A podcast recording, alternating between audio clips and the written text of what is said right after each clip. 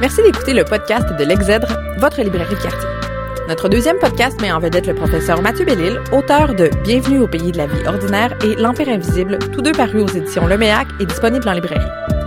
La discussion a eu lieu en décembre 2020 alors que M. Bellil s'est entretenu avec Christian Bouchard, professeur retraité du Collège La Flèche de Trois-Rivières. Bonne écoute! Mathieu Bellil, bonjour. Bonjour. Alors donc, euh, vous venez de faire paraître, ben, c'était il y a quelques mois, L'Empire invisible, Mhm. publié aux éditions Leméac, et vous avez obtenu pour ce livre le prix euh, Pierre Vadeboncoeur. Euh, C'était la dixième édition du prix qui est décerné par euh, la CSN, euh, on le rappelle, et vous avez obtenu donc ce prix pour le meilleur essai, et vous le méritez euh, amplement. J'ai eu beaucoup, beaucoup de plaisir à lire votre, votre ouvrage, vous donnez énormément à réfléchir, et imaginez donc que vous m'avez fait penser, évidemment, non seulement aux trois essais sur l'insignifiance de Pierre Vadeboncoeur, où il va parler évidemment de, de l'Amérique, mais aussi à une rencontre à laquelle j'ai eu le- la, la chance de participer avec euh, Pierre Vadeboncoeur. C'était à l'Université du Québec à Trois-Rivières le 24 octobre 1996. Il était venu nous voir et à ce moment-là, j'avais religieusement noté tout ce qu'il nous avait dit euh, à l'époque et voici ce qu'il disait. Mon univers, c'est celui de l'expérience réelle, une traduction écrite de l'expérience. Pour écrire, je ne suis pas parti de connaissances acquises, je pars de mon imagination, de mon intuition, de mes émotions, surtout de mes émotions. Mes développements dans un livre se font organiquement, pas de méthode, de plan. Donc, l'Empire invisible, Mhm. avez-vous suivi cette méthode qui n'en est pas une de Pierre Vadeboncoeur, c'est-à-dire pas de méthode, de plan, et partir plutôt des émotions de votre expérience vécue? C'est vraiment, tout a commencé par ma, ma lecture, et j'imagine qu'on va en parler euh, durant notre conversation, mais par ma lecture, je dirais, euh, mon, mon, mon, ma fascination pour euh, les attentats du 11 septembre, Ce que ces attentats ont eu comme effet sur le plan social et politique, mais aussi plus profondément dans notre rapport à la réalité telle qu'elle nous est relayée par les médias en particulier. Euh, et donc, je suis parti de cette, vraiment de cette piste-là, du 11 septembre, en me demandant, évidemment en ayant tout de suite en tête cette espèce de peur, hein, parce que le 11 septembre a été tellement euh, l'objet de théories du complot, de, de d'élucubration et de conspiration que j'essayais, je voulais pas tomber là-dedans du tout.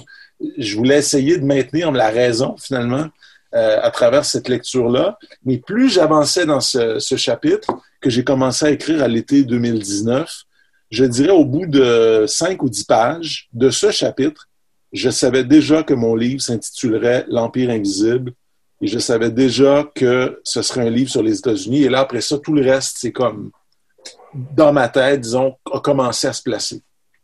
Oui, et, et- et je vous dirais, parce que vous, vous en parlez dès le début, euh, vous êtes donc euh, à Chicago en 2008, Ouais. en pleine euh, Obamania, en même temps qu'il y a une crise économique qui frappe de plein fouet l'arrivée d'Obama donc euh, à la Maison Blanche, et vous voyez là donc deux aspects de l'Amérique en tant que telle, à la fois une incarnation de l'espoir avec le Yes Weekend euh, d'Obama, et en même temps la triste réalité de cette crise économique qui était, eh ben non, nous ne pouvons pas, nous ne pouvons pas, et bref, euh, c'est la dèche, c'est l'expérience de la misère, etc.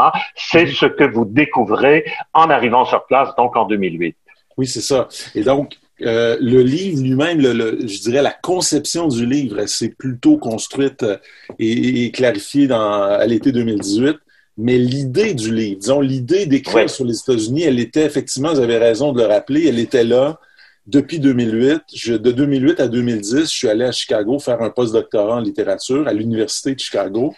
Et quand j'arrive là-bas, je suis, euh, j'arrive en pleine Obamania. Hein, c'est le moment où Obama est en train de connaître son ascension.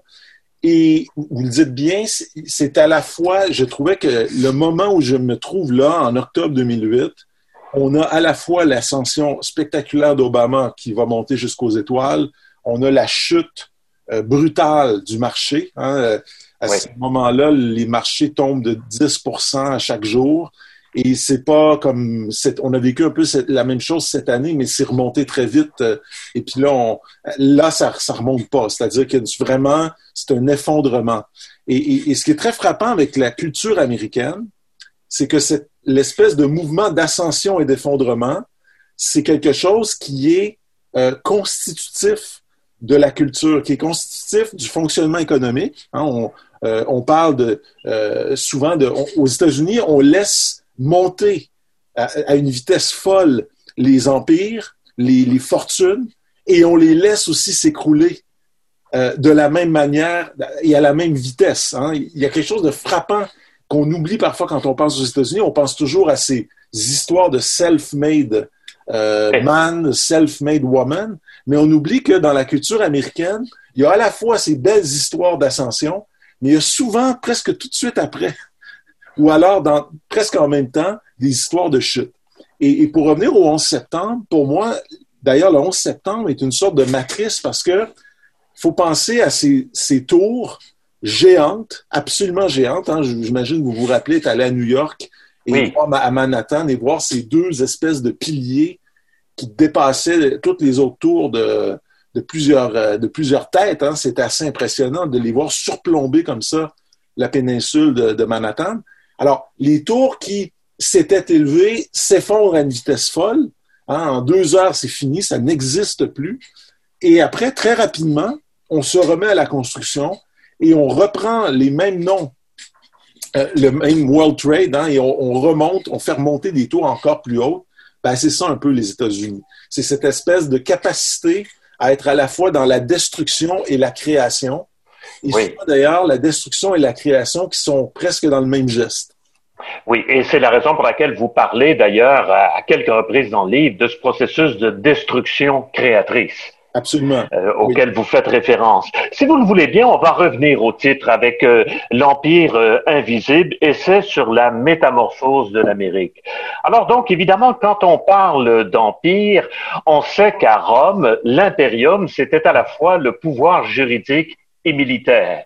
Donc, pour concevoir un empire, il faut à la fois un État fort, des lois qui sont fortes, qui sont représentées par l'État ou ceux qui sont au pouvoir, et également un appareillage militaire très, très, très puissant. Vous vous souvenez peut-être quand Pierre Laval va se rendre en Union soviétique, en fait dans la Russie de Staline en 1935, et qu'il va prier Staline, c'est le cas de le dire, de se réconcilier avec Pie XI, euh, la réponse de Staline va être cinglante. Le pape, combien de divisions?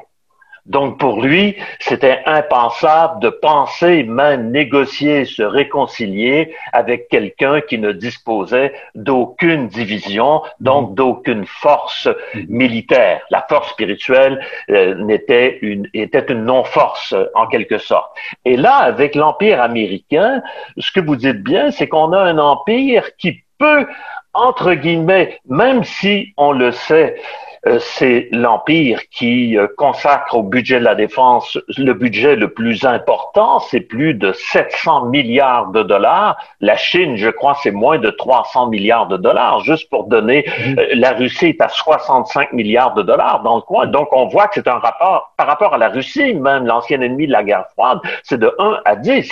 Donc, c'est quand même dix fois plus important que ce que la Russie consacre. Mais on dirait que ce pouvoir militaire-là, c'est pas nécessairement ce qui nous vient à l'esprit actuellement, mhm. d'où cet empire invisible dont vous parlez en quelque sorte, qui est beaucoup plus un empire là culturel. Euh, tout à fait. Euh, je commencerai par dire que à propos de Staline, c'est une remarque intéressante parce que dans mon livre, euh, dans la partie, la dernière partie, je parle de la Russie soviétique. Et je dis que la grande faillite ou la grande faiblesse du, communisme tel que les Russes l'ont conçu, ça a été l'incapacité à croire dans les choses invisibles, c'est-à-dire l'incapacité à donner à la fiction sa valeur, son crédit, et c'est-à-dire qu'au fond, euh, il y avait une sorte de matérialisme euh, assez littéral, et au fond, on ne comptait que sur la force brute. Alors que non, au contraire, les, les, les grands empires, c'est-à-dire le génie, si vous voulez, de l'empire américain, c'est euh, très souvent, parce que il y a quand même des moments où ça a été plus évident qu'on était dans une logique conquérante, mais le plus souvent, c'est de nous avoir convaincus euh, de manière douce, euh, de manière euh, de nous avoir euh, non pas forcés à adhérer à leur ou à, à, consommer leur culture, à, à s'intéresser à eux, mais nous nous avoir plutôt séduits, de nous avoir fait rêver, de nous avoir transmis une idée, au fond, une, sorte de, de rêve, d'idéal, ouais. que ce qui, au fond, est, est, la manière probablement la plus efficace de, de dominer aujourd'hui. Euh, j'ai hésité à un moment à choisir le mot empire parce que j'ai des amis historiens qui me disaient on est peut-être plus dans une sorte d'hégémonie ou de euh, empire, c'est peut-être pas le bon terme.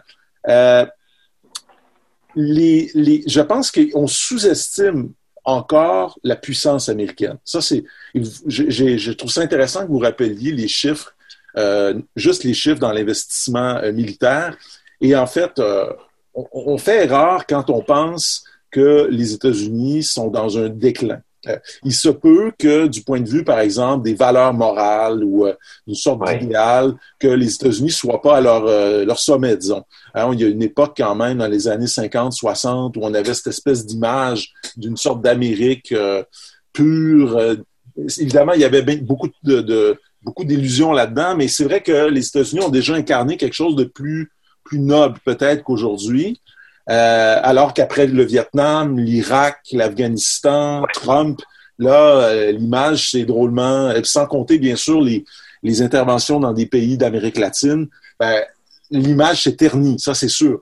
Mais on aurait tort de croire au déclin parce que je pense que non seulement, vous avez raison, les États-Unis sont encore les gendarmes de la planète, mais en plus, ils ont trouvé depuis, euh, depuis les 20 dernières années des moyens inédits de venir jusqu'à nous. C'est-à-dire, le paradoxe actuel, c'est que l'Amérique se retire de plusieurs territoires. Euh, on a vu Trump euh, ramener ses troupes, euh, euh les rappeler. Alors, on a presque l'impression que les États-Unis tombent dans une sorte de nouvel isolationnisme, alors qu'en même temps, les immenses machines que sont les Google, Apple, Facebook, Amazon, que je faut surtout pas oublier dans ce temps des fêtes, Amazon, euh, euh Microsoft et les autres, ces machines-là sont lancées dans une entreprise non seulement de conquête, mais de révolution presque économique, c'est-à-dire que partout où elles entrent, et elles entrent partout, elles sont en train de livrer de manière implacable une guerre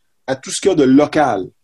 La librairie locale, le, commerce local, le média local, la culture locale. Et, en fait, comme le disait euh, un ami, euh, me disait, l'empire maintenant avec le téléphone, il est dans notre poche, quoi. On, il est, il est plus, c'est plus quelque chose qui va arriver comme une sorte d'immense machine de guerre traditionnelle, euh, comme on l'a vu justement à l'époque romaine. C'est quelque chose de beaucoup plus subtil, de plus ou moins invisible, représenté par personne. Hein. Il n'y a pas de, pas de chef, il n'y a personne qui annonce officiellement, le, le, déclare la guerre. Non, non, c'est pas comme ça que ça se passe. C'est beaucoup plus. Euh, c'est au fond l'incarnation, je dirais, inespérée de ce que déjà dans les années 90, on appelait le soft power. Là, on est oui. là-dedans. Exactement. Oui, parce que justement, si vous voulez, le, le paradoxe suivant, ou à tout le moins l'originalité de cet empire, c'est quand on parle d'empire, traditionnellement, on parle d'un gouvernement central. Mm-hmm. Or, ce que vous dites quand vous parlez des GAFAM, par exemple, euh, que ce soit Google, Facebook, etc., ce n'est pas le gouvernement central. Non. Et on sait même que Twitter, à titre d'exemple, censuré des propos du président euh, Trump, euh, toujours en poste jusqu'au 20 janvier. Alors donc, on est dans un fait inusité où ce qui représentait traditionnellement l'empire, c'est-à-dire le gouvernement central, un pouvoir, là, euh, comme ce n'est pas seulement la Maison Blanche, les États-Unis, l'empire américain. Loin de là même. Sa force de frappe est beaucoup plus grande que ce que la Maison-Blanche est en mesure de, de, de faire rivaux. Absolument, absolument. Et d'ailleurs, ce qui est vraiment intéressant, l'été dernier, il y a quelques mois à peine, il y avait au Sénat américain une, des audiences et d'un côté, vous aviez les sénateurs hein, et les élus républicains démocrates qui accueillaient euh, pour une commission d'enquête pour euh, euh, euh sur les, la question des monopoles en économie. Ils accueillaient les cinq géants en même temps. Donc, il y avait le représentant de, de évidemment, il y avait Zuckerberg de, de, de Facebook. Il y avait Bezos d'Amazon. Il y avait, j'oublie les autres parce qu'il y en a qui ont, euh, mais enfin, il y avait le représentant de Microsoft, il y avait le représentant d'Alphabet, qui est la maison mère de Google. Ils étaient tous là.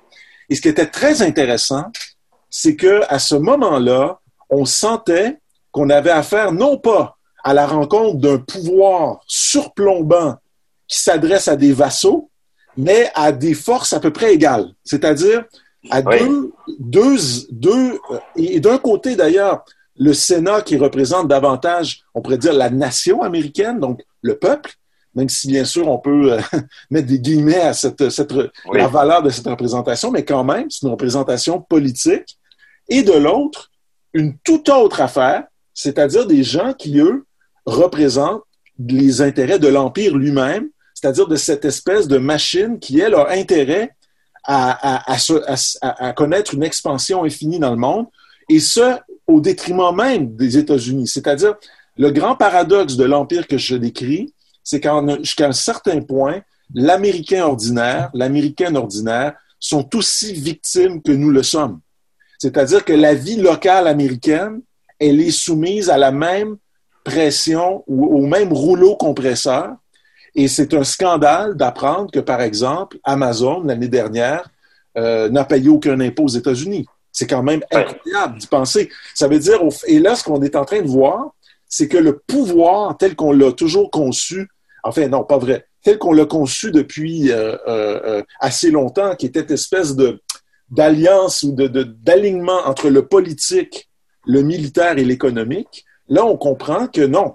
Là, on est dans un jeu où on a le politique qui est de plus en plus d'ailleurs affaibli, remarquez qu'il y aura, et je vous prédis, il y aura de plus en plus de milliardaires à la Maison-Blanche, ça va, ça va revenir. Et de l'autre, cette, cette, espèce de, de, de, nouvelle forme un peu euh, impériale, ou enfin, je ne sais pas comment l'appeler, mais nouvelle, de nouvelles entités qui euh, ont les moyens de contourner toutes les lois. Parce que pensez au Canada, on parle des États-Unis, mais au Canada, c'est quand même aussi assez incroyable de voir comment on n'arrive même pas encore à appliquer la TPS à des, à, des, à des services comme euh, Netflix, par exemple. Ça veut dire qu'il y a là un pouvoir euh, assez extraordinaire. Et on nous annonce depuis longtemps déjà qu'il y aura des projets de loi et vous remarquerez qu'ils n'arrivent jamais, ces projets de loi. Oui, en effet. Et, et c'est ce qui permet peut-être d'arriver au sous-titre de votre ouvrage, parce que vous parlez d'un essai sur la métamorphose de l'Amérique. Et la métamorphose, ben, ça implique un changement de forme, de nature, nous dit le Robert, ou de structure si considérable que l'être ou la chose qui en est l'objet n'est plus reconnaissable. Mm-hmm. Est-ce que vous diriez donc, avec l'emploi de ce mot métamorphose, qu'il y a quelque chose de l'Amérique qui n'est plus reconnaissable dans cette nouvelle Amérique dont vous parlez. Oui, absolument. Et en fait, si je peux vous donner le contraste, parce que mon livre, c'est une sorte de, c'est un peu une sorte de, de, réflexion et de rétrospective des 20 dernières années. Hein, de, et je remonte aux années Bush. Et, et pour vous donner le contraste, l'extraordinaire contraste entre la réaction initiale des États-Unis quand ils sont attaqués le 11 septembre euh, par euh, ce complot des Saoudiens, là, des, terroristes, la réaction initiale et ce qui va venir ensuite. La réaction initiale des États-Unis, ça a été une réaction euh, militaire. Hein. Vous, bien sûr, vous vous rappelez, on est d'abord allé en Afghanistan très rapidement parce qu'on voulait retrouver Ben Laden ça n'a pas tout à fait, en fait, ça n'a pas marché. Ils sont, ironiquement, ils ont trouvé Ben Laden quand ils sont partis. Ok, ils ont, alors, euh, et après ça, ils sont allés en Irak. Mais en fait, ce qui est très frappant à ce moment-là, c'est que là, ce qu'on voit, ce sont, j'appellerais ça, les, les, le, le, chant du cygne de la manière un peu traditionnelle, de, de l'Amérique traditionnelle. L'Amérique traditionnelle, c'est l'Amérique qui prend les armes et qui dit on va aller libérer, hein, parce que c'était le discours, bien sûr, ça collait plus ou moins, mais on va aller libérer l'Irak, on va aller libérer l'Afghanistan. Et là, on avait cette image, je m'en rappelle encore, hein, il y avait ces images de George Bush avec derrière lui euh, des rangs, des rangs de soldats, des rangs de généraux. Il y a même cette image à un moment donné où on voit George Bush sur un porte-avions hein, avec son casque. Là, derrière lui, il y a des avions qui décollent et qui s'en vont lancer des missiles sur l'Irak. Ça, c'est la méthode traditionnelle. Ça, c'est la, vieille Amérique, si vous voulez. La vieille Amérique dont le vernis craque. Parce que tout le monde a conscience à ce moment-là qu'il euh, y a quelque chose de ouvertement impérialiste.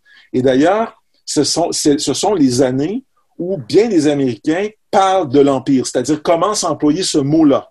On le retrouve dans la bouche même du conseiller de Bush qui s'appelait Karl Rove et qui dit We are an empire now. Hein, c'est-à-dire, on est un empire maintenant. OK? Et, en fait, ça, c'est un échec. Et ce qui arrive ensuite, et d'ailleurs, c'est ironique parce que ça se passe à peu près au moment où Obama arrive et où la crise économique plonge le pays dans le chaos, c'est l'arrivée de ces petites inventions qui avaient l'air tout à fait anodines, qui s'appellent Facebook. Euh, euh, Apple était déjà important, mais ça n'avait pas l'importance que ça a pris. Amazon. Et vous remarquerez, Christian, que ces gens-là, OK, c'est pas anodin, quand vous voyez une conférence de presse, pensez à, Steve Jobs. C'était révolutionnaire. Steve Jobs arrivait avec un, petit, euh, un petit col roulé, euh, avec ses petites lunettes, ses running shoes, euh, une montre à peine, tu sais, c'est-à-dire, et, on a vu la même chose avec Zuckerberg, qui, a encore son look un peu de jeune collégien. tu sais, oui, a l'air de rien.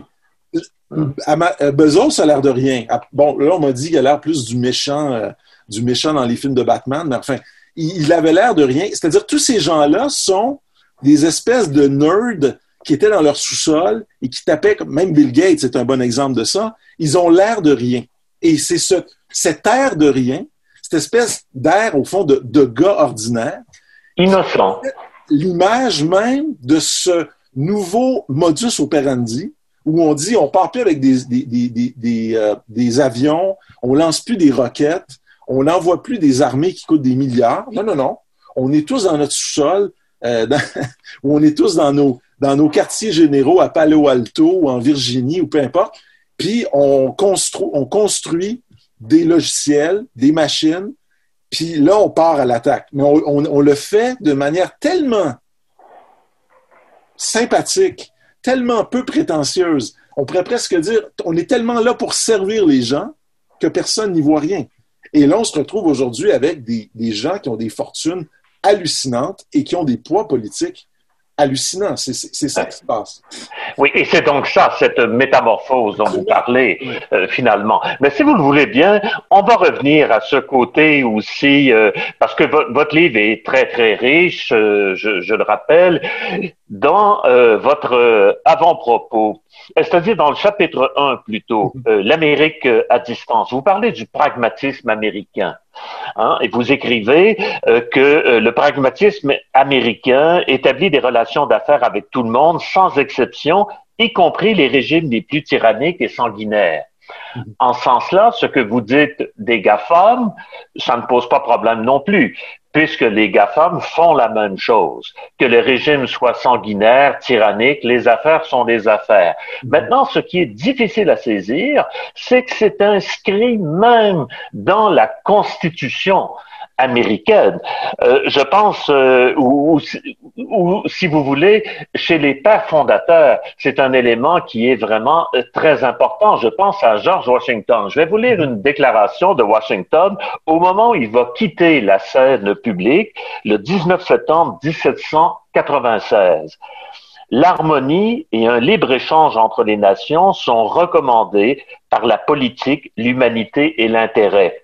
Même notre politique commerciale devra tendre une main égale et impartiale à ces nations, ne pas rechercher ni accorder des faveurs exclusives ou des préférences, diffuser et diversifier. Moi, je pense que Bill Gates aurait pu signer ça. C'est magnifique, euh, Christian. Je ne connaissais pas cette citation, mais là, vous m'obligez presque à réécrire mon livre. mais parce qu'en fait, les deux mots que, que, Washington dit à la toute fin de la citation que vous me faites, diffuser et diversifier, ça me rappelle ce génie américain et qui a fait, à mon avis d'ailleurs, que les Américains sont peut-être moins la réincarnation, si vous me permettez l'image, la réincarnation de l'Empire romain, que euh, une sorte de réincarnation de, des Grecs. Parce que les Grecs, je parle pas d'Alexandre le Grand, mais je parle plutôt de leur la manière dont ils ont déployé leur, leur culture euh, sur le pourtour de la Méditerranée et même de la mer Noire. C'était précisément les deux mots que vous avez employés, diffuser et diversifier. Et, et c'était quoi les deux, euh, je dirais, les deux têtes de pont, les deux stratégies fondamentales euh, ce dans quoi excellaient les Grecs, c'était le commerce et la culture. Commerce, culture. Et en fait, les États-Unis, c'est exactement ce qu'ils font. Bien sûr, ils ont leur base militaire. Alors là, il faut quand même, tu sais, faut, faut, faut, le voir. Il y a, c'est pas, euh, il y a, leur poids ou leur présence se fait sentir partout sur ce plan-là. Mais d'ailleurs, les bases militaires sont elles-mêmes d'extraordinaires euh, lieu de diffusion de la culture et du commerce américain. C'est-à-dire que les bases américaines deviennent des, des centres où on va retrouver euh, tout autour les McDonald's, les, euh, les, les, les, les, commerces euh, qui, qui, sont les marques signatures de, de, des États-Unis. Mais alors, le commerce et la culture, ce sont les deux choses fondamentales que les Américains ont toujours voulu mettre de l'avant. En ce sens, cette nation-là, elle est parfaitement adaptée à ce moment de l'histoire où euh, le capitalisme est devenu, le, je dirais, le, le, le, la vraie matrice des sociétés, c'est-à-dire le, système ou l'ordre à travers lequel l'ensemble des, des, relations politiques, des relations sociales euh, pouvaient euh, se définir. Et, et, et, dans ce que j'entends de Washington, c'est quelqu'un qui dit, au fond, on a des idéaux, OK, mais on est surtout pratique. Hein? On, on, va, on, on, va quand même pas se priver de faire des affaires avec des gens euh, qu'on n'aime pas. Et d'ailleurs, ça rappelle bien sûr cet incroyable paradoxe de la de l'indépendance et de la célébration de la liberté, alors même que Washington était euh, propriétaire d'esclaves. Hein? C'était Et, et, au fond, c'est comme si tout ça euh, fonctionnait plus ou moins dans une logique qui était assez flexible, quoi. Ouais.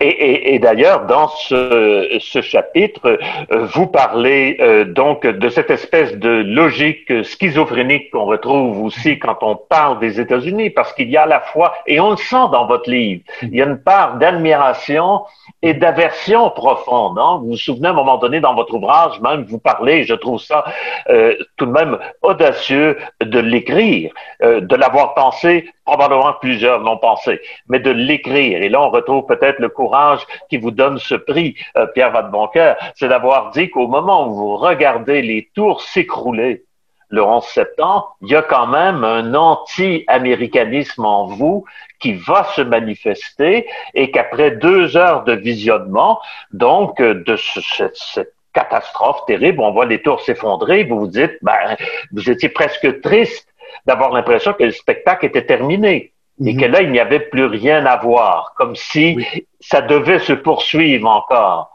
Il y avait cette espèce d'aversion profonde qui trouvait enfin une forme de satisfaction dans l'écroulement des tours.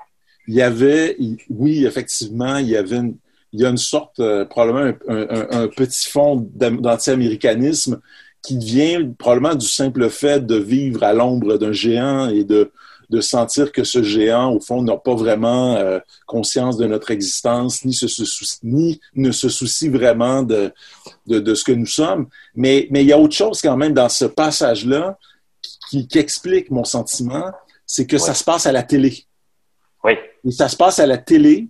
Et parce que ça se passe à la télé, les codes télévisuels ne me permettent pas de comprendre que c'est réel. C'est-à-dire, je vais expliquer là. Bien sûr que je, je sais, euh, et comme vous le saviez aussi, on, savait que c'était réel. On savait bien que c'était en train de se passer. Ce que je veux simplement dire, c'est que notre habitude d'être euh, des téléspectateurs faisait qu'on s'était un peu désensibilisé à, à, force de voir des horreurs, des catastrophes, à force de voir des films où la violence euh, pouvait être partout. Quelque part, c'est comme si on regardait ce, ces, scènes-là d'effondrement, d'incendie, de, avec un certain détachement, une certaine peut-être incrédulité qui faisait que, qui fait un peu qu'à la fin d'un grand match de sport, hein, vous savez, quand jusqu'à la fin, euh, euh, disons, l'enjeu reste, puis que c'est très serré, puis que ça joue sur le dernier jeu, il y a cette espèce de moment de, de, de, grande, de, espèce de, crescendo d'émotion, et là, soudain, c'est terminé. Ça s'arrête parce que le cadran euh, vient de, tomber à zéro. Et il y avait un peu ça dans le 11 septembre. Il y avait cette espèce de OK, parce que vous vous rappelez, il y, a, les tours, mais après ça, on entend, on voit que le Pentagone a été touché. Après ça, on entend qu'il y a un avion, je crois, dans le bout de la Pennsylvanie qui, s'écrase euh, au sol. Et donc, tout ça produit. Et puis, il y a même Bush, entre tout ça, qui, est intervenu, comme dans un bon film américain. Hein, le président est venu nous dire euh, tout va bien aller, on va s'en sortir. Ah, c'est pas ce qui se passe. Après ça, bon. Fait qu'il y avait quelque chose qui était de l'ordre d'un spectacle extraordinaire tout cela étant dit, l'aversion et l'admiration, je peux juste dire un petit mot là-dessus.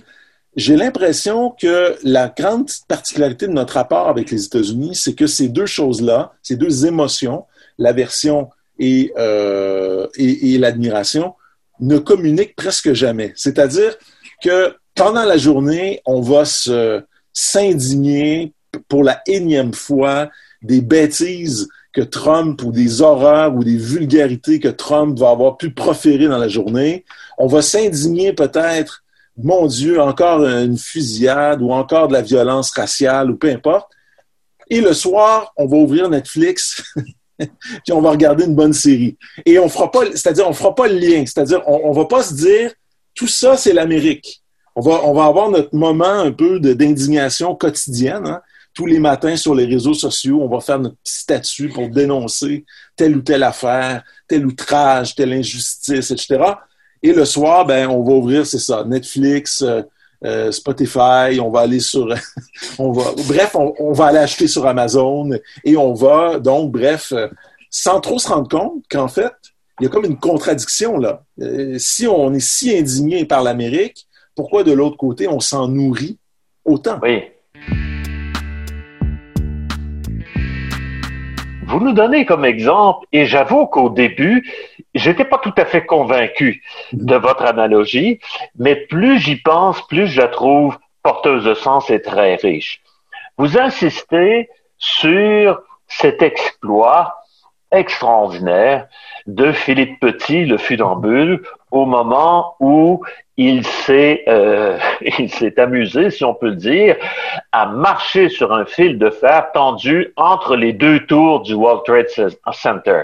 Mm. Et ce que vous faites comme analogie, ce qui est très intéressant, on peut le voir avec les républicains et les démocrates, c'est qu'au fond, on passait d'une tour à l'autre. Il y avait la possibilité, si on veut, de tenir ensemble, même s'il mm. s'agissait d'un fil de fer, même s'il fallait jouer les funambules, on pouvait quand même tenir ensemble des positions extrêmes. Mm.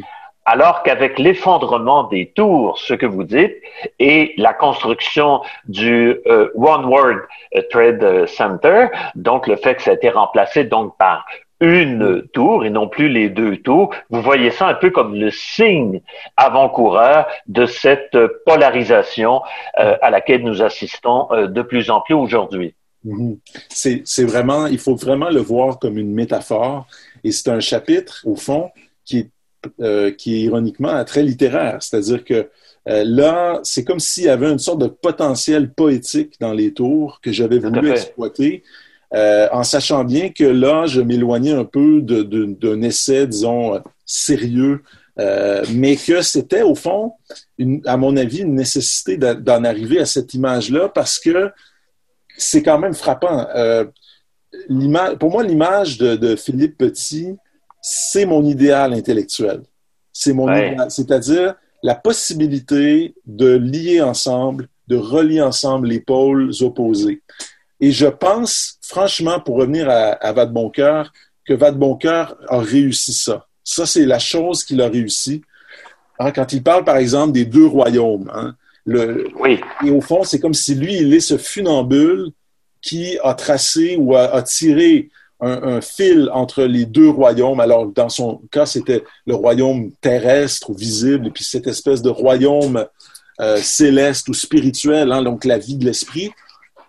Il a fait ça, à mon avis, toute sa vie, hein, dans l'engagement et la retraite, dans, euh, dans la capacité à la fois d'être au devant de plusieurs des grands changements dans la société québécoise, mais être en même temps capable de voir qu'il y avait aussi des choses qu'il fallait conserver ou des choses sur lesquelles il fallait pas euh, faire de concessions. Parce qu'il y a un moment où Vadeboncœur a l'impression que le, la modernité québécoise s'est muée en une sorte de vaste liquidation de tout l'héritage et ça l'inquiète. Alors, ça, c'est mon idéal intellectuel. Donc, et, et, je vous le dis sincèrement, là, pour moi, le fil, là, c'était la ligne du risque. C'est-à-dire, je ne l'ai pas dit comme ça parce que c'était, ça aurait été un peu hors, euh, pas hors propos, mais les, lecteurs n'ont pas tous compris nécessairement à quoi je référais, mais c'était ça l'image. Et... Oui, parce que, oui, pardon, allez-y. Non, non, non, allez-y.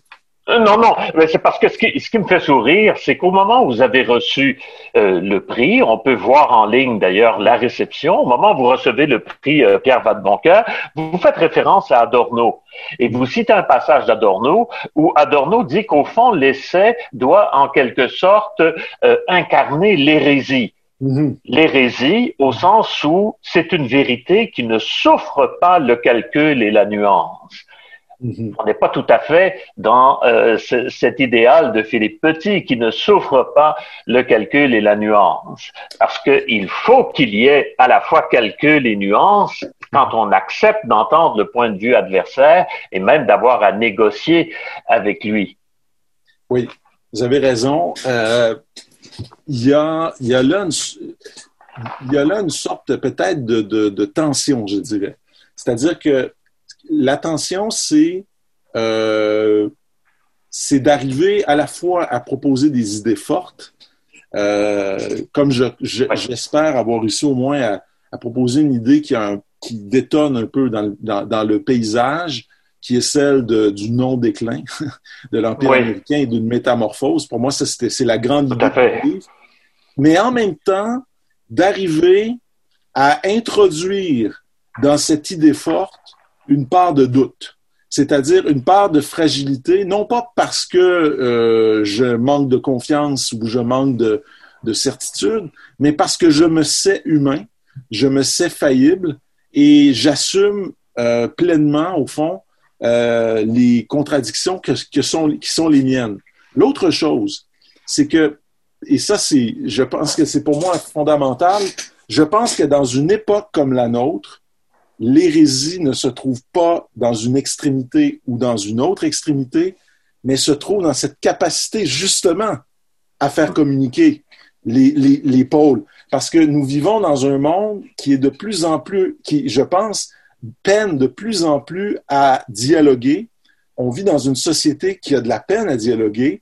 Euh, quand, on, quand on a des débats, c'est jamais face à face. Ce sont des débats par médias interposés un insulte l'autre, ou alors on s'insulte, ou alors on se, s'attaque, mais il n'y a plus d'endroit, il n'y a plus vraiment d'endroit, de lieu physique où on peut avoir des points de vue vraiment divergents et qui s'affrontent et en même temps se répondent, c'est-à-dire se, se nourrissent aussi l'un de l'autre.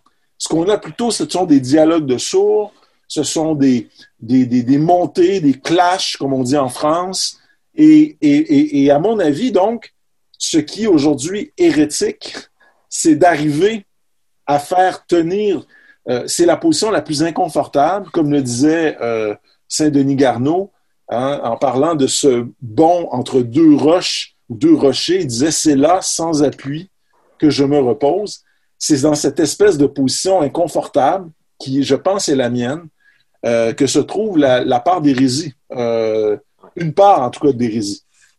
Mais ce que vous montrez, c'est que dès le moment où les Américains sont attaqués, donc euh, le, euh, en, septembre 2001, mm-hmm. il y a euh, Bush, on, connaît sa déclaration, hein, mm-hmm. on est avec nous ou on est contre nous. Qui n'est pas avec nous est nécessairement contre nous. Donc, cette polarisation, elle devenait officielle, elle devenait une politique officielle, et c'est là où on a retrouvé cet empire. Et au fond, ce que vous dites, c'est que ce qu'on retrouve actuellement sur les réseaux sociaux, à titre d'exemple, c'est un peu la poursuite de cette politique par d'autres moyens. Mais au fond, cette polarisation, elle est là et elle s'est accentuée depuis euh, les attentats de, septembre 2001. Euh, Mais au fond, le, le verre était dans le fruit dans la mesure où déjà, euh, Bush signalait comment on devait maintenant euh, discuter politique. Oui, et, d'ailleurs, la fameuse phrase de Bush, qui est intéressante de noter, c'est qu'elle a été dite d'abord par Hillary Clinton. Alors, Hillary ah Clinton, je pense, c'est deux jours. C'est vrai, c'est vrai. Vous le rappelez dans l'essai. le 13 septembre 2001, elle dit cette phrase. You are either with us or against us in our fight against terrorism. Vous êtes soit pour ou contre nous dans votre lutte, dans notre lutte, pardon, contre le terrorisme. Et je remonte d'ailleurs dans le, dans le, un peu dans l'histoire pour voir que les illustres hommes politiques qui ont osé employer ce genre de formule du pour ou contre, ce sont des gens aussi sympathiques et modérés que Mussolini et Lénine.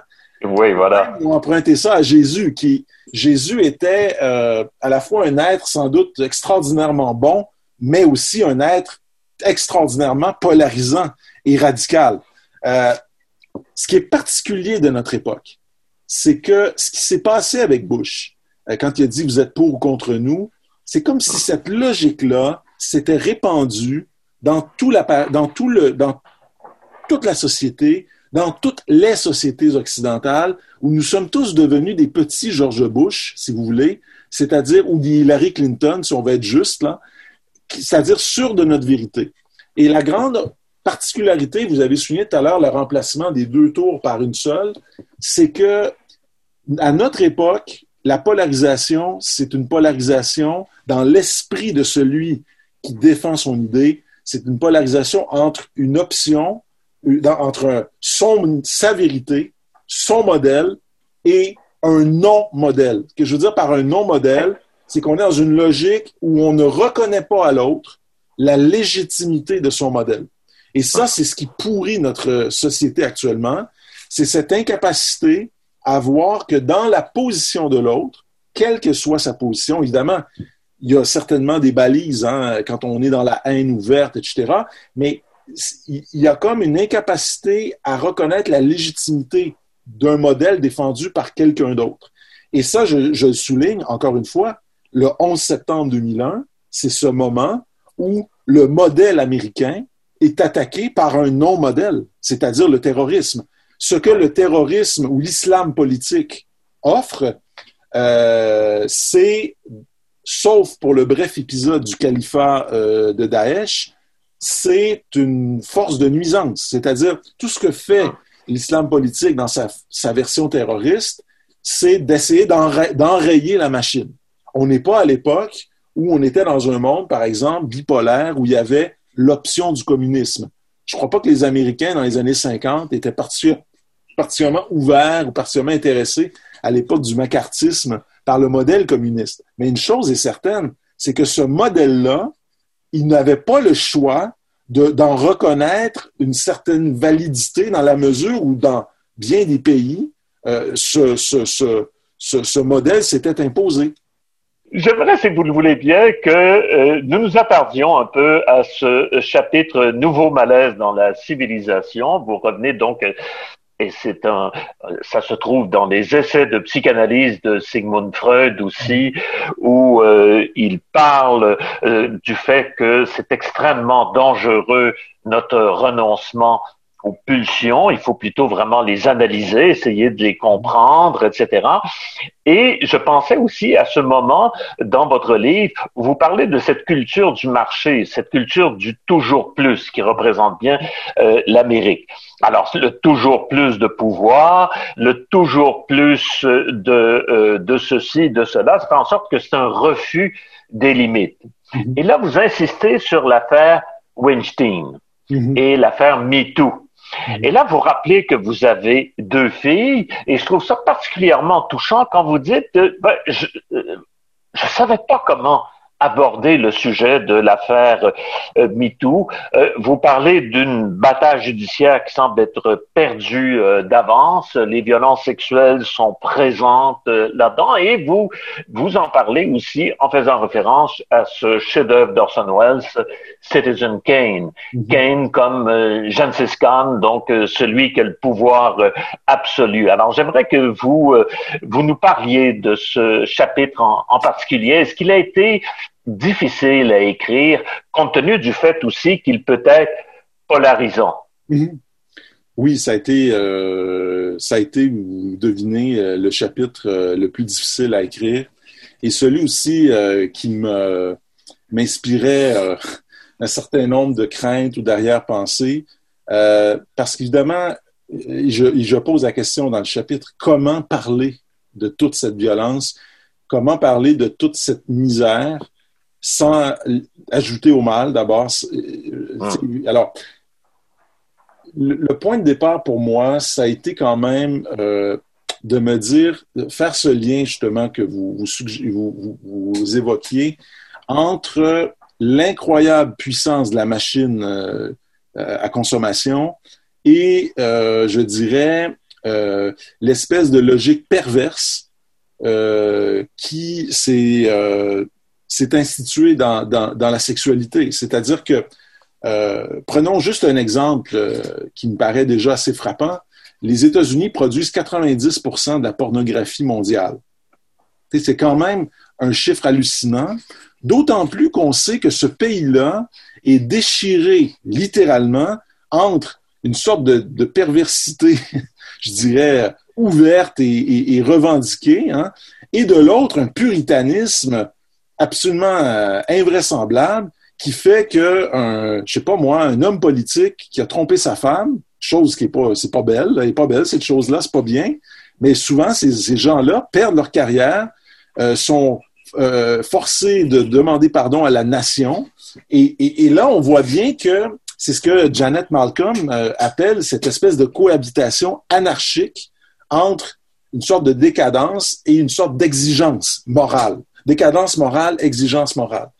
Et, ce qui m'a frappé, c'est que c'est dans ce pays-là que le mouvement MeToo a connu son véritable essor. Ah. Il faut bien se rappeler qu'un homme comme Dominique Strauss-Kahn, qui était sans doute déjà bien connu pour ses frasques et ses excès, il a fallu qu'il passe à New York pour que la justice, en quelque sorte humaine, on pourrait l'appeler, je ne sais pas, divine, peu importe où, mais que la justice, en un certain sens, se fasse quand euh, Strauss-Kahn euh, fuit à toute vitesse le Sofitel où il vient d'agresser euh, une femme de chambre et finalement se fait rattraper, menotte au poignet. Et, pourquoi je parle de ça, c'est que MeToo, c'est aussi la preuve de l'autorité morale des États-Unis. C'est-à-dire que faut se rappeler que, par exemple, deux ans avant MeToo, il y avait eu au Canada ce qu'on a appelé euh, been raped, never euh, reported. En français, c'était agression non dénoncée. L'affaire Gomeshi. Oui, exactement, dans, la foulée de l'affaire Gomeshi. Et c'est notamment la journaliste euh, Sue Montgomery qui et Antonia Zerbizias, je crois de la CBC, qui avait elle-même lancé ce, fameux mot-clic been raped, never reported, parce que ces femmes-là entendaient des histoires dans leur milieu, à elles, politique, culturel, médiatique, des histoires horribles. Et, et, et, le mouvement a eu un certain écho, mais il a, reconnaissons qu'il a néanmoins fallu que l'Amérique elle-même se saisisse de l'affaire via ce moment emblématique qui est celui de la dénonciation de Weinstein pour que le mouvement ensuite connaisse son, prenne son élan à l'échelle mondiale. Et donc, c'est pour ça que même sur le plan de la sexualité, l'Amérique détient à la fois, je dirais, euh, contrôle à la fois la machine à faire désirer, la machine à faire consommer des corps, euh, parce qu'au fond, qu'est-ce que c'est que la pornographie, sinon une sorte de démocratisation du harem ou qu'une sorte de, de création d'un sentiment dans la possibilité de l'illimitation du désir? Et, hum. comprenez bien, euh, Christian, je, je, et je le dis pour, euh, pour les, les, les gens qui nous regardent, nous écoutent, je ne parle pas ici d'un point de vue moral. Je fais pas la morale aux gens. Je suis pas en train de dire c'est pas bien la pornographie. C'est pas du tout ça. J'essaie de comprendre sur le plan social, anthropologique, économique aussi, qu'est-ce que ça a comme, comme, comme signification. Et donc, à la fois, vous êtes les plus grands producteurs, mais à la fois, vous êtes aussi euh, ceux qui font la justice. Et, et, et, et au fond, ce qui se cristallisait dans l'affaire Weinstein, c'était l'image d'un homme ivre de son pouvoir, entre les mains de qui étaient tombées des femmes qui étaient brisées par cet homme, qui n'arrivait plus, qui n'arrivait pas et qui peut-être n'arrive toujours pas, parce que la grande particularité de ce genre de prédateurs qui sont des conquérants, parce que ça va souvent ensemble, hélas, mais l'esprit de conquête et de prédation sont des esprits qui sont, euh, enfin, ils sont pratiquement le même. Euh, ce sont des gens qui ne voient tout simplement pas la souffrance de l'autre, qui voient tout comme une sorte d'extension d'eux-mêmes, comme euh, des écrans sur lesquels ils peuvent projeter leurs désirs.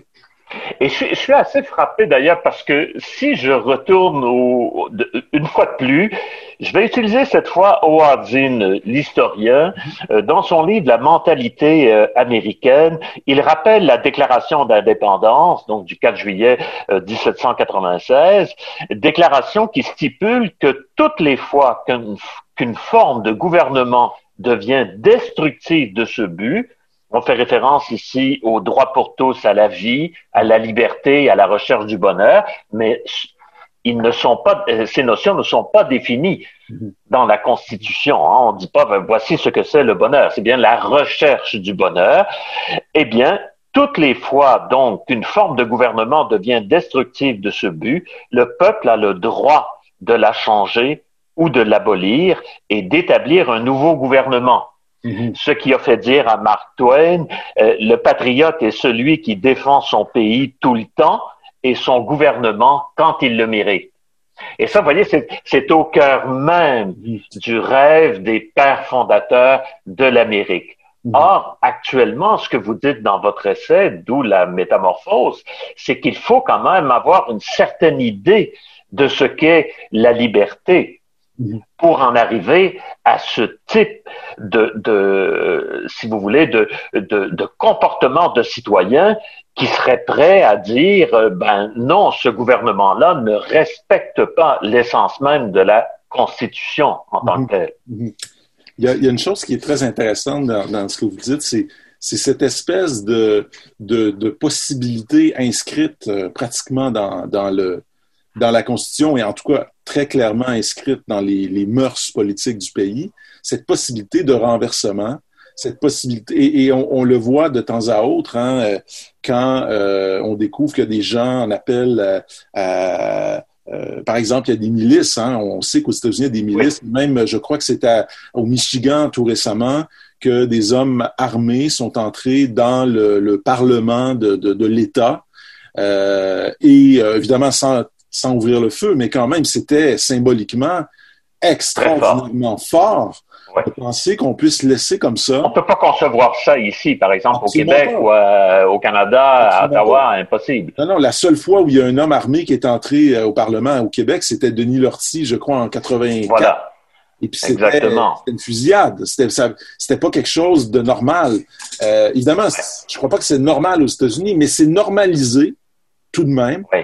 De, de, et au fond, derrière ça, ce qui se cache derrière ça, j'insiste, c'est qu'aux États-Unis, dans la culture, la violence est un phénomène omniprésent. Et quand je dis omniprésent, c'est-à-dire que même sur le plan politique, la violence politique est une possibilité. Et ça, c'est une chose qu'on a beaucoup discuté à comprendre euh, ici au Québec et je dirais au Canada en général, parce qu'on est dans le, le pays de l'infinie tranquillité, où euh, il se passe à peu près jamais rien de, très significatif euh, sur le plan du régime, sur le plan des relations. Bon, on s'engueule, mais bon, ça s'en reste jamais, euh, ça va jamais jusqu'au cou ou presque. Mais aux États-Unis, la possibilité de renversement, on la voit d'ailleurs en France, c'est un peu la même chose, elle est, elle est réelle. Et donc, que les gens veuillent s'armer, que les gens veuillent euh, se liguer. Par exemple, il y a eu ce mouvement du Tea Party, dont on dit souvent qu'il a été un peu la, l'incarnation première de ce que Trump a fini par fédérer. Hein. C'est une sorte d'insatisfaction profonde vis-à-vis des élites de Washington. Ben, c'est l'idée que la violence est inscrite dans les mœurs. Euh, et d'ailleurs, ça me frappe toujours à quel point je ne connais pas de culture qui produise autant d'œuvres violentes que les États-Unis. Je sais, je sais qu'il y en a beaucoup au Japon. Je sais que dans la culture japonaise, il y a aussi cette présence-là. Mais néanmoins, il faut le remarquer, le, les, ils, sont, ils sont, ils, nous avons aux États-Unis des génies. Par exemple, en cinéma, c'est assez évident, des génies. Oui, vous parlez de Tarantino, par exemple. Tarantino, on pourrait parler des frères Cohen à un moindre degré, on pourrait parler euh, de, de, de, tellement, en fait, d'artistes dont le génie consiste dans la mise en scène, dans l'esthétisation de la violence. Et, et ça, pour moi, c'est le signe d'une chose, c'est que la fiction, pour, pour prendre l'exemple de la fiction, n'est pas quelque chose de, qui est du tout, euh, qui est à l'écart du reste. La fiction fait partie des moyens par lesquels on se pense. Et je regardais hier, parce que j'avais du temps à perdre, je regardais un vieux film tourné par un... Ben, vieux film, non, c'est pas vrai. Euh, un film, il y a quoi, peut-être 5-6 ans, euh, tourné par Denis Villeneuve, euh, notre cinéaste québécois, qui oui. Sicario. Hein, Sicario. Oui. Et c'était, au fond, c'était c'était ah. une mise en scène de la puissance euh, militaire, paramilitaire, euh, policière américaine. Et, et, et, et, la, et la quantité d'œuvres sur ce sujet-là est assez ahurissante. Oui, et les premières images de ce film, d'ailleurs, Sicario, c'est inoubliable. Absolument. C'est d'une force euh, oui. incroyable. Vous parlez aussi euh, de cette euh, culture en disant bien que on a rendu aux États-Unis, vous en parliez tantôt, on l'évoquait avec Tarantino, une sorte de violence qui devient attirante, mmh. où même l'agression devient séduisante c'est le terme que vous employez, comme si le fait de se sentir totalement au-dessus des lois, ben devenait, c'est comme si on incarnait une forme d'idéal. On s'est réalisé complètement parce que au fond, on est au-dessus de la loi et on fait exactement ce que l'on veut quand on le veut, où on le veut, etc.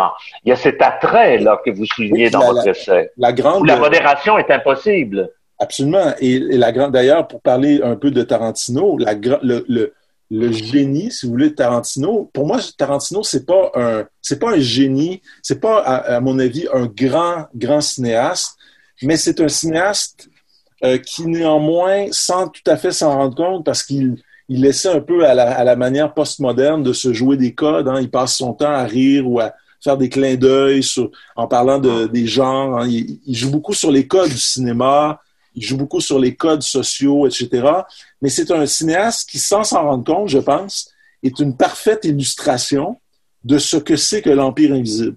Et cette illustration-là, elle vient dans le fait que la violence de l'agression se confond ou devient presque séduisante. Et quand je dis ça, je veux bien qu'on comprenne ce que je veux dire. Je suis pas en train de dire que la violence, par nature, est séduisante. C'est pas ça que je dis. Mais prenez l'exemple de Tarantino. Tarantino, a eu cette espèce d'intuition dans les années 90 déjà de remplacer les personnages, l'espèce de matamor brutaux comme on les avait dans les années 80 avec Sylvester Stallone, on avait euh, Schwarzenegger, on a eu aussi Jean-Claude Van Damme, des espèces de brutes euh, stéroïdés euh, qui étaient au fond des espèces de robots euh, ou de golems, je ne sais pas comment les voir, mais qui arrivaient et qui littéralement prenaient la mitraillette et et, et tuait tout le monde, il a eu l'espèce d'intuition de remplacer ces grosses brutes euh, dégoulinantes euh, de, de, de, testostérone, mais au fond un peu ridicules, par des gens, des personnages raffinés, hein, des Christopher Waltz, des Brad Pitt, des, oui. des, des Leonardo DiCaprio, des Jamie Foxx, par des femmes aussi. Beaucoup de femmes dans la cinématographie de Tarantino sont des, des, des eh, sont des, des, personnages violents, ce qui était comme un peu inhabituel. On avait peut-être eu quelques films de série B dans les années 70, je sais pas moi, euh, La Louve des SS, je sais pas quoi. avait... Mais là, arrivait arrive ce personnage de Béatrix dans Kill Bill, arrive euh, ces, ces, jeunes femmes dans euh, Death Proof, et tout à coup, je dirais même, c'est presque le désir et la sexualité qui se mélangent parfois subtilement, parfois pas du tout subtilement, à la violence. Euh, ce moment, à la fin de Kill Bill, le, deuxième épisode, où on a Bill et Béatrix qui sont d'anciens amants et qui, on sent qu'il y a encore une sorte d'amour entre eux. Et pendant un moment, on se demande si, euh, on n'est pas sûr, est-ce qu'ils vont s'embrasser ou se tuer? OK? Hum, hum. Et, c'est cette espèce de moment bizarre où on se dit, soit qu'ils s'embrassent et ils font l'amour, ou alors ils se tuent. Et bon, elle, le tue finalement. Mais, mais, mais, mais ce moment bizarre qui fait que euh, et puis bon, il y, a Robert Rodriguez qui est son émule hein, à Tarantino, puis lui est encore plus littéral. À un moment donné, c'est dans un film, une espèce de film de zombie, où à un moment donné, il y a une jeune femme qui est une danseuse euh, qui a perdu une jambe dans un accident, on ne sait pas trop, et sa jambe, qui est une belle jambe, évidemment, c'est une, une stripteaseuse, hein, alors elle est très belle, mais sa jambe euh, euh, euh, la partie en bas du genou, là, c'est une mitraillette qu'elle a installée là. Et donc, hum. là, on a l'image hallucinante de, du désir et de la, de la mort qui sont littéralement euh, mises ensemble. On arrive au dernier chapitre de votre ouvrage, L'étrange pouvoir de la fiction. Et là, vous faites un aveu pour un professeur de littérature qui peut être quand même un peu étonnant. Vous dites que, au fond, euh, plus vous avancez en âge, moins la fiction vous intéresse. Parlez-nous de ça un peu. Oui. Euh, évidemment, il faut nuancer. C'est-à-dire que j'ai fait une thèse de doctorat sur le roman. Euh, j'ai fait, j'ai fait, j'enseigne la littérature. Je lis encore des romans. Mais il est vrai, et cet aveu-là, j'ai voulu le faire dès le début du chapitre, que je m'intéresse moins à la fiction que je m'y suis déjà intéressé. Et la raison pour laquelle c'est comme ça, j'essaie de comprendre. Alors, évidemment, il y a toutes sortes de possibilités. Peut-être que j'ai simplement trop lu de romans, c'est-à-dire j'ai peut-être atteint un moment où je suis devenu trop difficile, hein, et puis j'arrive plus à trouver quelque chose qui me, me, me, stimule ou me, me, fait rêver, me donne à penser. Je me suis demandé, est-ce que j'ai pas perdu la foi? C'est-à-dire, au fond, est-ce que je sais pas, euh, j'ai comme pas au sens religieux, mais en tout cas au sens d'une sorte de, confiance ou de, fidélité à, une forme ou à une autre. Mais une des hypothèses que j'explore et je pense qu'elle est peut-être la plus sérieuse, c'est que j'ai le sentiment que la fiction aujourd'hui domine notre monde. C'est-à-dire que nous vivons dans un monde où la fiction n'est plus cette petite chose, cette chose, ah non, pas cette petite chose, cette chose un peu dangereuse, mais marginale, qui menace l'ordre établi, qui menace euh, la structure et qui fait, par exemple, que des curés, des philosophes, hein, parce qu'il y a eu Platon, il y a eu les jésuites qui ont interdit le roman à une certaine époque, on sait comment la fiction a été tellement censurée dans l'histoire. Euh, est-ce que euh, la, fiction n'est plus cette chose un peu subversive et dangereuse qui vient de l'extérieur et qui peut menacer l'ordre en place? La fiction est devenue, est au cœur de l'ordre dans lequel on vit. Et, j'ai l'impression aujourd'hui que la, matière même de nos vies, la matière même de nos vies est faite de fiction, que de plus en plus nous existons de manière fictive, c'est-à-dire par des représentations, des médiations, euh, que de moins en moins, bref, nous sommes dans la réalité, si une telle chose, bien sûr, existe de manière littérale. Bref, que la fiction a gagné. Et donc, et donc. Et avec Trump. Et avec Trump, en fait, exactement, avec Trump, la fiction est devenue réalité, et même plus que ça, c'est-à-dire, c'est comme si, vous connaissez l'expression hein, quand on dit la réalité dépasse la fiction ou on le croirait pas si on en faisait un roman. on a parfois ces, expressions-là. Mais au fond, cette formule-là, elle dit quelque chose. Elle dit que notre étalon de mesure, c'est la fiction. C'est-à-dire, c'est la réalité qui dépasse la fiction. C'est pas la fiction qui dépasse la réalité. Comme si, désormais, nos références euh, humaines, nos références euh, euh, culturelle et politique était davantage de l'ordre de la fiction. Et, j'en veux pour preuve le fait que les États-Unis, parce qu'il faut quand même y revenir, on, a parlé de Trump, sont une incroyable machine à produire des machine à fiction, oui. À produire des fictions. Eux, ils ont compris que les vainqueurs n'écrivent pas seulement la grande histoire, que les vainqueurs écrivent toutes les histoires. Et que dominer dans la fiction, la fiction est une manière, littéralement, je dirais, d'occuper le monde. C'est une force d'occupation, littéralement. Et, d'ailleurs, c'est exactement ce qui se passe avec Netflix. On vous demande même pas si vous voulez que ça continue. On le fait continuer. Hein? Prochain épisode dans 5, 4, 3, puis là, ça part. Euh, on m'a dit qu'il y a des réglages pour que ça fonctionne, enfin, pour empêcher ça, mais c'est quand même symbolique de quelque chose. C'est-à-dire, on va vous occuper on va vous tellement euh, vous occuper que vous n'aurez plus le temps de penser à autre chose. Vous allez passer là, votre semaine à faire, à traverser les quatre saisons de je ne sais pas quelle série ou de quelle autre. Tout cela, c'est une fait partie de l'arsenal américain. Oui, c'est un peu comme si euh, la fiction ne servait plus à approfondir un rapport au monde, mais au sens où Pascal l'attendait, à nous divertir du monde c'est-à-dire à, faire en sorte que nous puissions bifurquer et ne pas penser au monde. Mhm. Donc, euh, ne pas pouvoir agir non plus euh, sur le monde en tant que tel. Euh, vous, écoutez, j'avais envie, j'aurais mille et une questions encore à, à vous poser, mais j'aurais envie de vous demander est-ce que vous vous sentez de plus en plus, parce que vous l'avez écrit dans votre essai, euh, comme un résistant à cette culture. Vous dites, contrairement au personnage du déclin américain, du déclin de l'Empire américain, mm-hmm. donc le fameux film de Denis Arcand, vous n'avez pas baissé les bras et que vous vous sentez de plus en plus résistant. Est-ce que pour vous, ça, ça, parce que la difficulté, c'est d'incarner cette, cette résistance. Où est-ce qu'on peut l'exercer, cette résistance?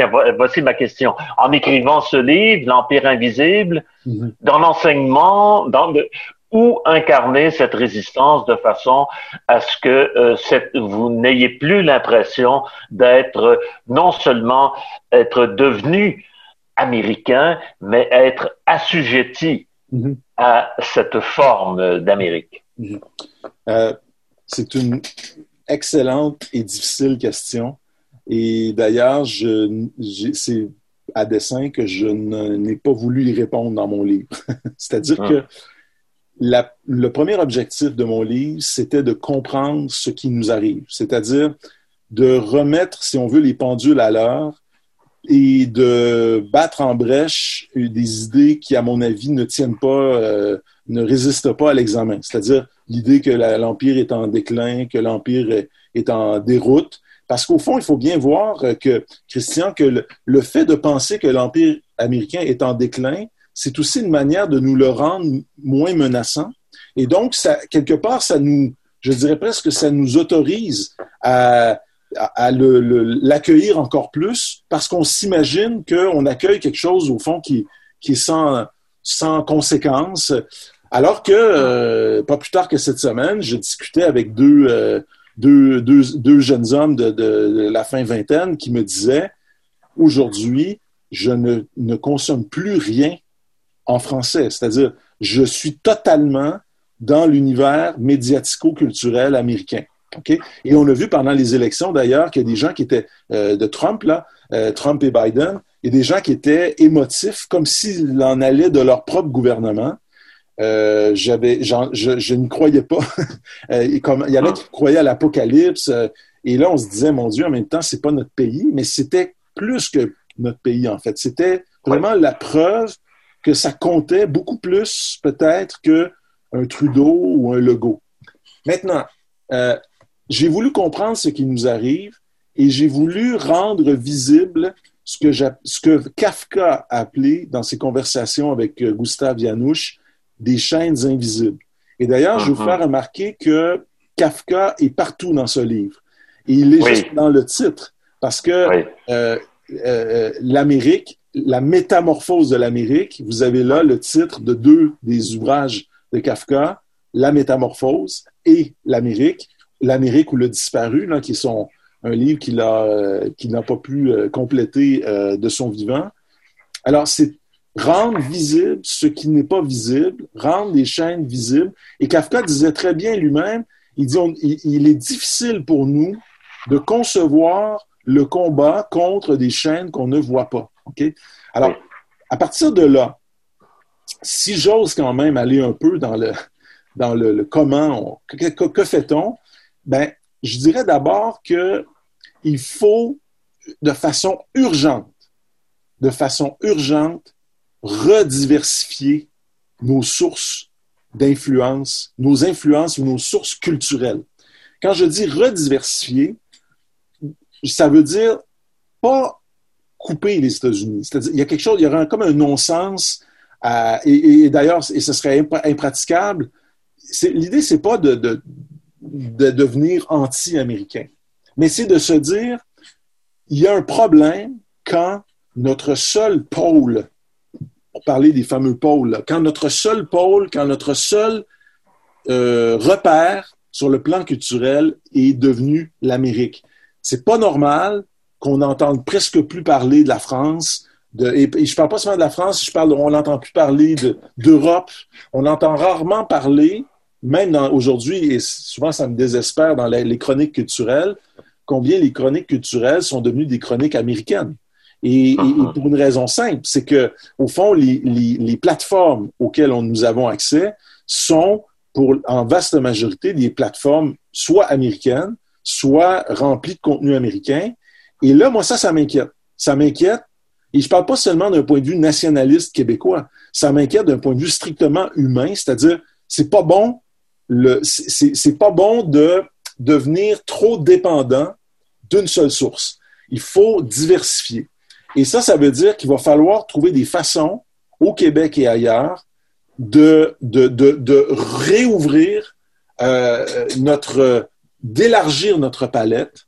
Euh, je vais peut-être sonner nostalgique, mais je dois quand même dire que l'époque où on allait dans des clubs vidéo, OK, et qu'on avait soudain comme ça, là, euh, le rayon, par exemple, du cinéma allemand, après ça, le rayon du cinéma russe. On n'avait pas ça dans tous les Vidéotrons et tous les. Je, vois bien, là. Mais quand même, il y avait le rayon du cinéma québécois.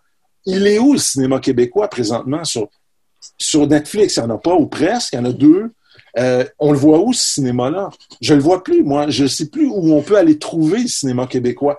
Je trouve qu'on a de la peine même maintenant à voir où on trouve le cinéma français, où on trouve le cinéma européen, parce que le problème, c'est que quand Netflix nous offre son cinéma français ou européen, c'est du cinéma Netflix. C'est-à-dire, c'est une forme, c'est un, contenu, c'est même parfois un genre de propos, c'est-à-dire, il, y a, un formatage esthétique qui m'agace. Alors, pour moi, ça, c'est urgent. Si j'étais, euh, et je, je n'ai pas cette intention, mais si j'avais un pouvoir quelconque là-dessus, ce serait de trouver des façons de nous ramener des sources culturelles qu'on a perdues. Eh ben, je vous dirais, euh, euh, Mathieu Bellil, je vais revenir avec euh, Franz Kafka.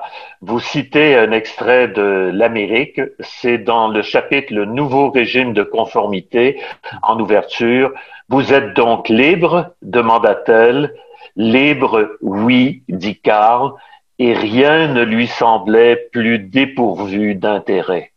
Eh bien, contrairement à ce que nous lisons ici dans l'Amérique de Kafka, on peut dire que le récipiendaire euh, du prix de la dixième édition du prix Pierre Vadeboncoeur fait hommage non seulement à l'essayiste des, des trois essais sur l'insignifiance, mais à cette liberté réelle à laquelle nous aspirons, euh, je l'espère, euh, tous.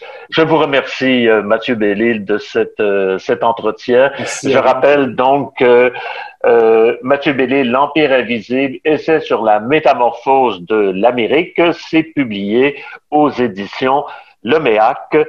Et euh, je vous rappelle aussi que euh, notre invité, Mathieu Bellil, est l'auteur de Bienvenue au pays de la vie ordinaire, publié chez le MEAC.